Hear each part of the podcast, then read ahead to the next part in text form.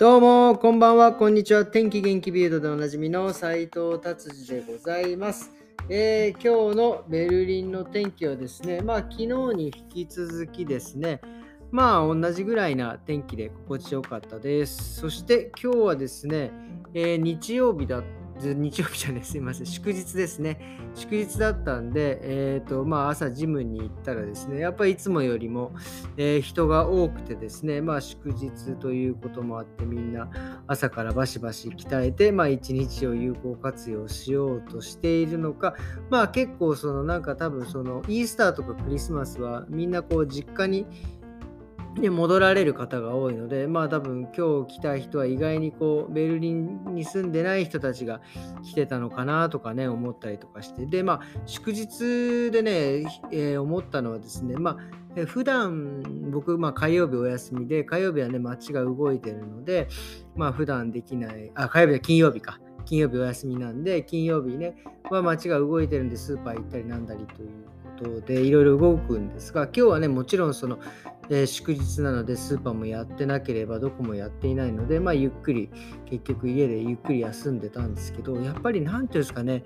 あのお店がやってないのはやってないので本当に今 あの僕もドイツにね二十何年いて今更なんですけど意外に休みの日にこうお店がやってないっていうのはやっぱり、えー、いいんじゃないかなと思ってみんな結局どこも行くとこないから、まあ、家でのんびりするなり公園行くなりまあなんかねそういう自分の時間をちゃんと過ごせるっていうのは、まあ、非常になんかなんか改めてね、えーいい祝日だったなっていうふうに思います。はい。えー、それではですね、ビルド行ってみましょう。えー、ビルドですね、まあ昨日も言いまし言ったんですけど、えー、結局フランクフルトがですね、なんかバルセロナにサッカーで勝ってですね、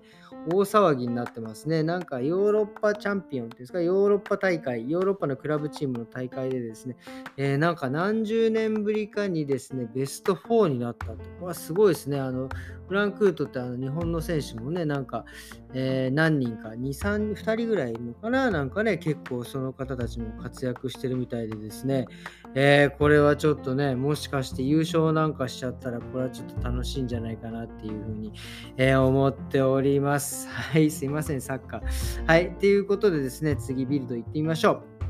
えー、あとですね、ビルド、コロナ関係ですね、えー、金曜日から正式になんかスーパーでマスクしなくていいみたいなこと書いてありますけど、まあ、昨日スーパーに行った時点では、ほぼほぼうちのこの近所のスーパーではみんなマスクしてますね。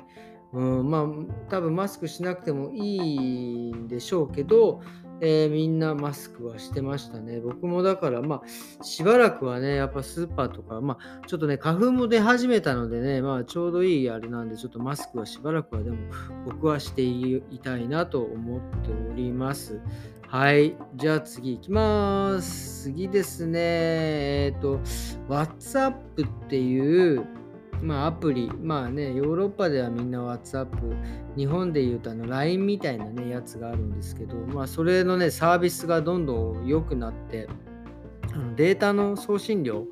が 2, 2, が2ギガバイトまで送れるって、相当なファイルをもうなんか WhatsApp の中で送れるようになるんですね。もうこうなってくると、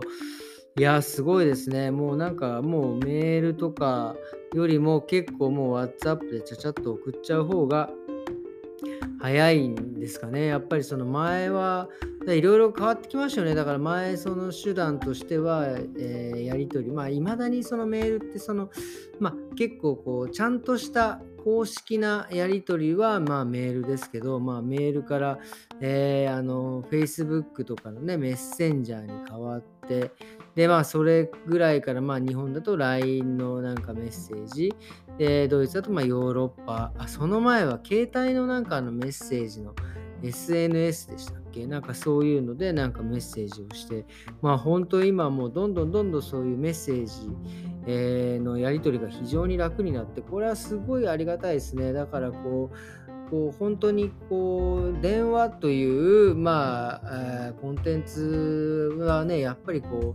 う、ね、人のねやっぱり時間をね奪ってしまうものですからねやっぱりこういうメールとかでちゃちゃっと送ってその人が見れる時間で見てで送りたい時に送る。まあそのちょっと緊急の時はねまあちょっとあれですけどもまあこれは非常にねあのいいいいことなんじゃないかなと思います。はい。えー、次はですね、えー、ちょっとこれまた車の記事ですね。面白いですね。ドイツ人だ、すごいなと思ってるのはですね、あの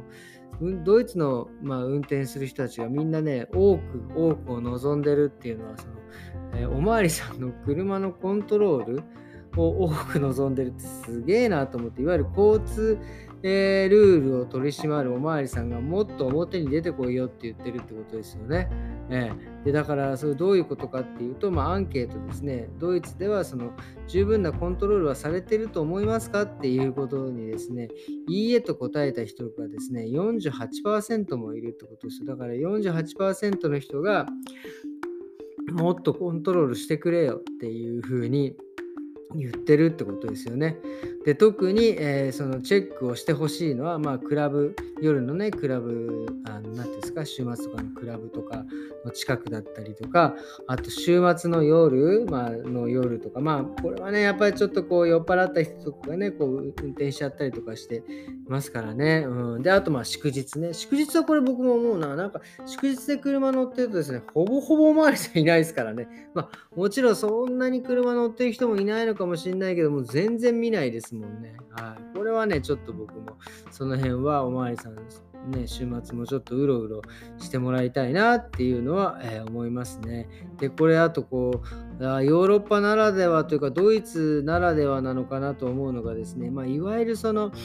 えーおおまわりさんとかに暴言を吐いたりとかですね、えーこの、なんていうんですか、いわゆるこう中指を立てるジェスチャーをするとですね、まあ、ヨーロドイツではですね、最大4000ユーロ罰金があるってことですね。まあ、だからその中指を立てる行為っていうのは、これ非常に、えーこっちではもうアウトですね。で、それプラス、まあそういう暴言を吐くっていうのはもう最悪みたいですね。まあ4000ユーロえの費用がかかるっていう書いてありますね。まあ罰金ですね。いや、これは本当、まあ、あ、あんまりね、僕日本人なんであんまりその中指を立てるっていう、こうなんか習慣はね、あんまりないんですけど、まあまあ、あの結構でもね、自転車とか車乗ってるとですね、自転車乗ってる人がね、まあまあ車の人に対して 結構中指立てたりとかしてね、あ、すげえ、もうすごいアグレッシブだなと思いますけどね、まあそういうのもね、もしおまわりさん、まあ人にやったりとかしても多分ね、訴訟になるんじゃないですかね。もし、えーそのそれを見て証明できる人がいたらね。これはもう絶対ヨーロッパでは、まあ、中指は立てないでくださいということですね。はい。っていうことで終わりにしようかなと思ったんですけど、えー最近のね、ちょっとこう物価の上昇というか、その石油のね、えー値段がどんどん上がってるということでですね、なんかその、えー何でしたっけ、風の風の何風力発電っていうのがなんかドイツはもともとちょっと進んでたんですけどそれにねどんどん拍車をかけてなんか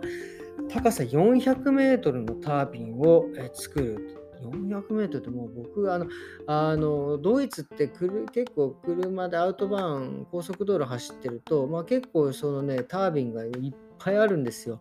ほんとね、これ倒れてきたら怖いなって、あれで何メートルか分かんないですけど、まあ、それよりも多分もっとでかいやつが、えーで、なんかすごく効率がいい、よくエネルギーを取れるみたいでですね、まあ、値段的に言ったら、なんか電気代が10分の1になるんじゃないかっていうふうに書いてあります。これはもうすごく画期的ですね。非常に嬉しい。うん、ただ僕はあのね、巨大建築物恐怖症って言って、なんかね、